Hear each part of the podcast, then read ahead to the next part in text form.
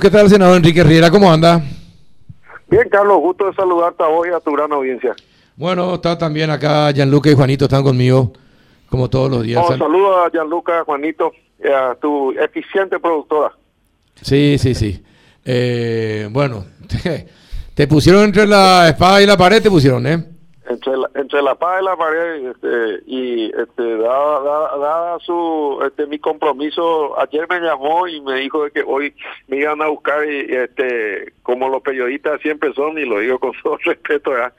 tenía que ser el primer medio con el que tenía que hablar ¿verdad? entonces me vine escondiendo desde temprano para cumplir con mi palabra ¿verdad? porque me podía costar eso muy caro bueno qué pasó ayer contanos un poquitito senador qué pasó ayer en la en la cuestión de la mesa directiva que generó de haber problemas dentro del Partido Colorado. ¿Qué pasó?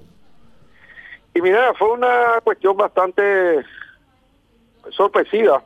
Todos sabíamos que el que terminaba el mes y teníamos que resolver este tema.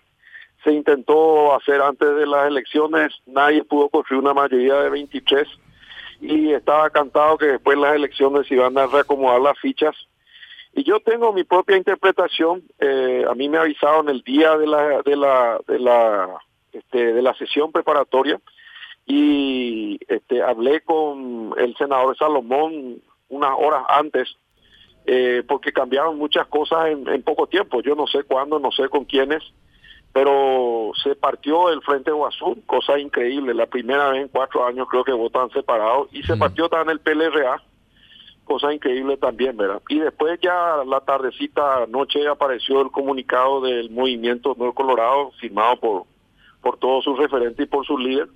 Y bueno, y eso obviamente desató también algunas reacciones, eh, particularmente mía y de otros colegas, porque el, lo más sorprendente de todo es quizás que eh, la ninguno si si la oposición hubiese encontrado una alternativa válida o hubiese resuelto diferencias internamente probablemente los colorados no teníamos nada que hacer éramos 17 verdad y nuestro equipo decidió acompañar al que tuviera la mayor cantidad de votos colorados y sobre todo apoyar a un colorado verdad o sea no no no no era digerible apoyar a un liberal verdad y el el equipo Nor Colorado eh, intentó y alguna vez habló con nosotros eh, en términos de buscar una fórmula. La primera fórmula fue el senador Galaverna, no corrió.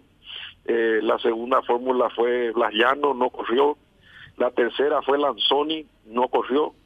Y después aparece sorpresivamente Eusebio Ramón Ayala, que nunca fue mencionado, eso no me he informado, jamás fue sí. candidato. Eh, se hablaba de Víctor Ríos, se hablaba de otros, pero nadie tenía ese acompañamiento. ¿verdad? Nadie nos avisó el, el cambio y además de eso, eh, como Colorado, la alternativa, yo pregunté cuántos votos tenés y me dijo 11 y si es que nos acompañaba 12. Y los otros cinco, ¿quiénes son? Dije yo. Y ahí me contaron toda la historia que te estoy contando al aire. ¿verdad? Uh -huh. Entonces, entre votar entre un Colorado y un liberal, eh, yo como representante del Partido Colorado tenía la idea clara. ¿verdad? Cuando viene la viceprimera, yo no estoy de acuerdo ni con las actuaciones, ni con la posición, ni con el discurso de, del Frente Guazú en muchísimas cosas, muy pocas coincidencias tengo, eh, ni con su ideología, y menos con, con el senador Pereira, ¿verdad? por eso me abstuve. Y si no alcanzaba los votos, igual este, el reglamento establece que si no hay 23 en la primera vuelta, se hace una segunda votación y simple mayoría. ¿verdad? Y estaba claro que el bloque que le votó a Salomón, eh, fuimos 25, el bloque que le votó a Sisto, yo me abstuve y creo que Patrick este, ni siquiera habló, Kemper, y entonces entró justito con 23, pero tenían coro ni mayoría propia, ¿verdad?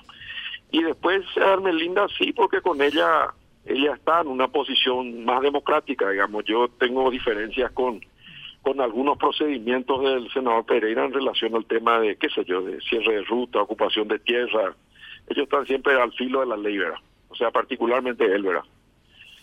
Entonces, eh, la otra opción se retiró, eh, perdió por 15 votos en la primera elección y después se retiró Pachaquería, se retiró, digamos, el, el equipo de Nuevo Colorado eh, y se retiraron todos los liberales, ¿verdad? Entonces me llamó la atención también el tema de Lanzoni, ¿verdad? Y ahí después a la tarde, eh, hablando con algunos colegas y alguna gente, me dijeron que lo que había sucedido es que el cambio de Lanzoni por Ayala dentro del PLRA fue sin su consulta. Entonces él también se sintió traicionado y por eso terminó acompañando el bloque que lidera Melinda.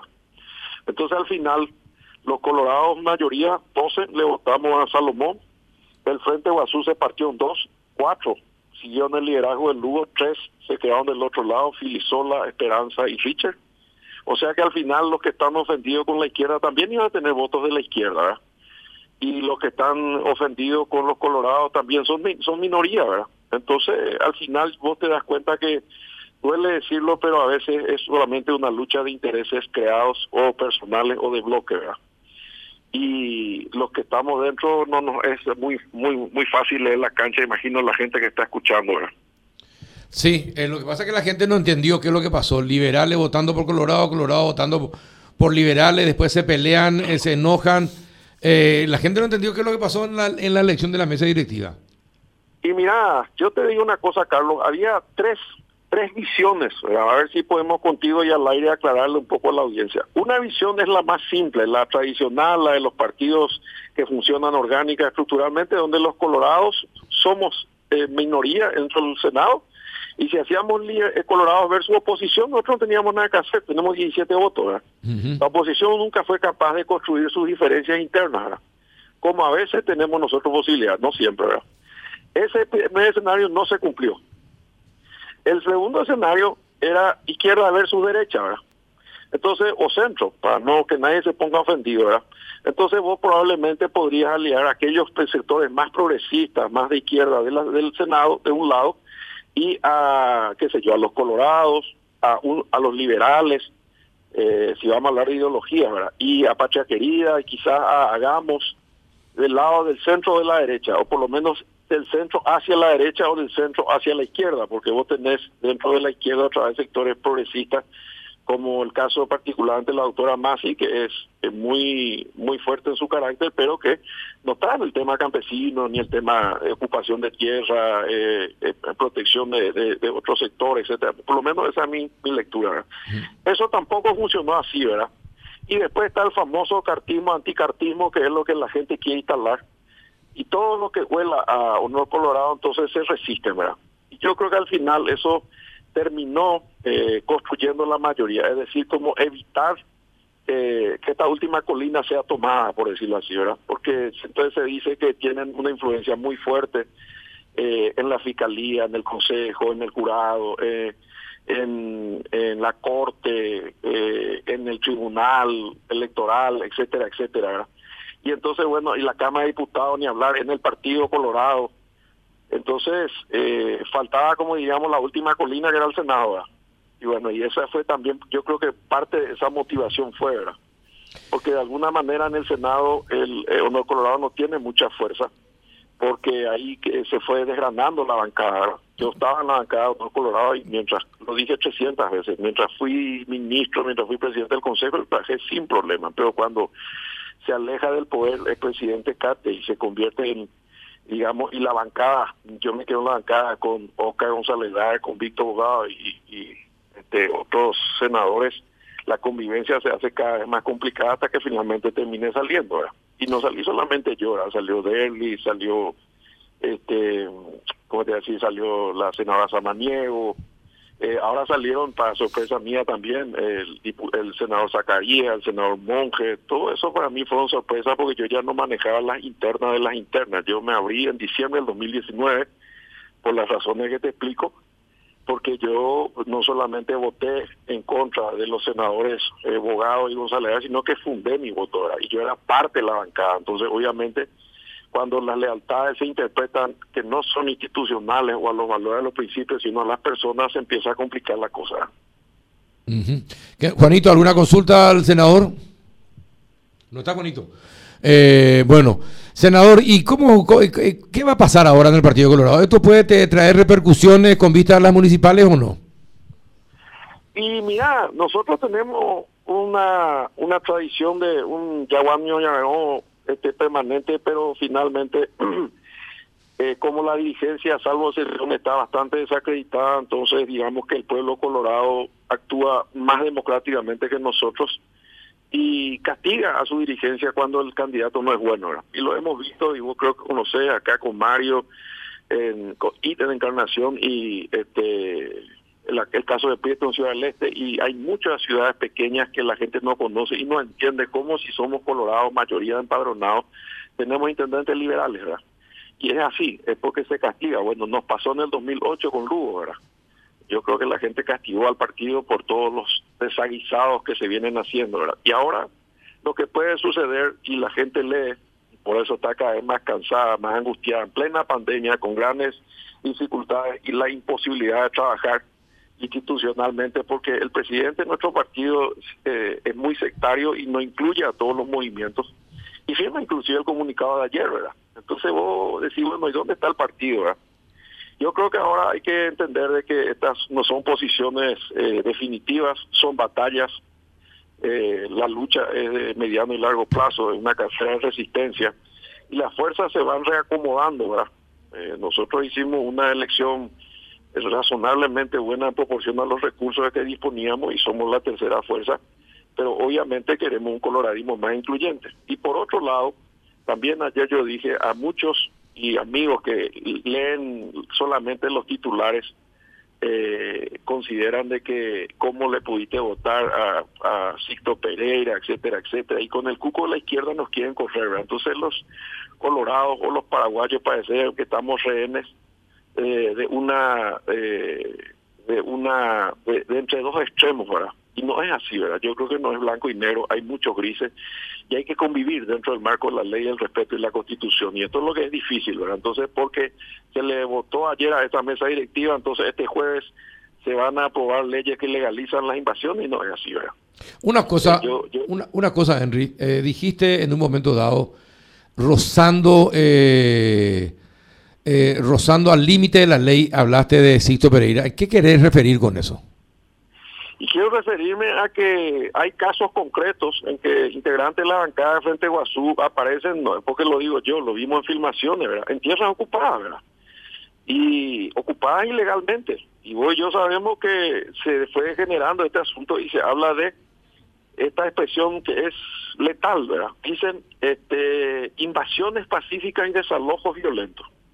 Yo recuerdo haber escuchado a Enrique Riera Figueredo, un gran amigo, mi, mi padre, es decir, acá hay una tergiversación del lenguaje porque la invasión nunca es pacífica porque se viola la ley. Y el desalojo nunca es violento porque se cumple la ley.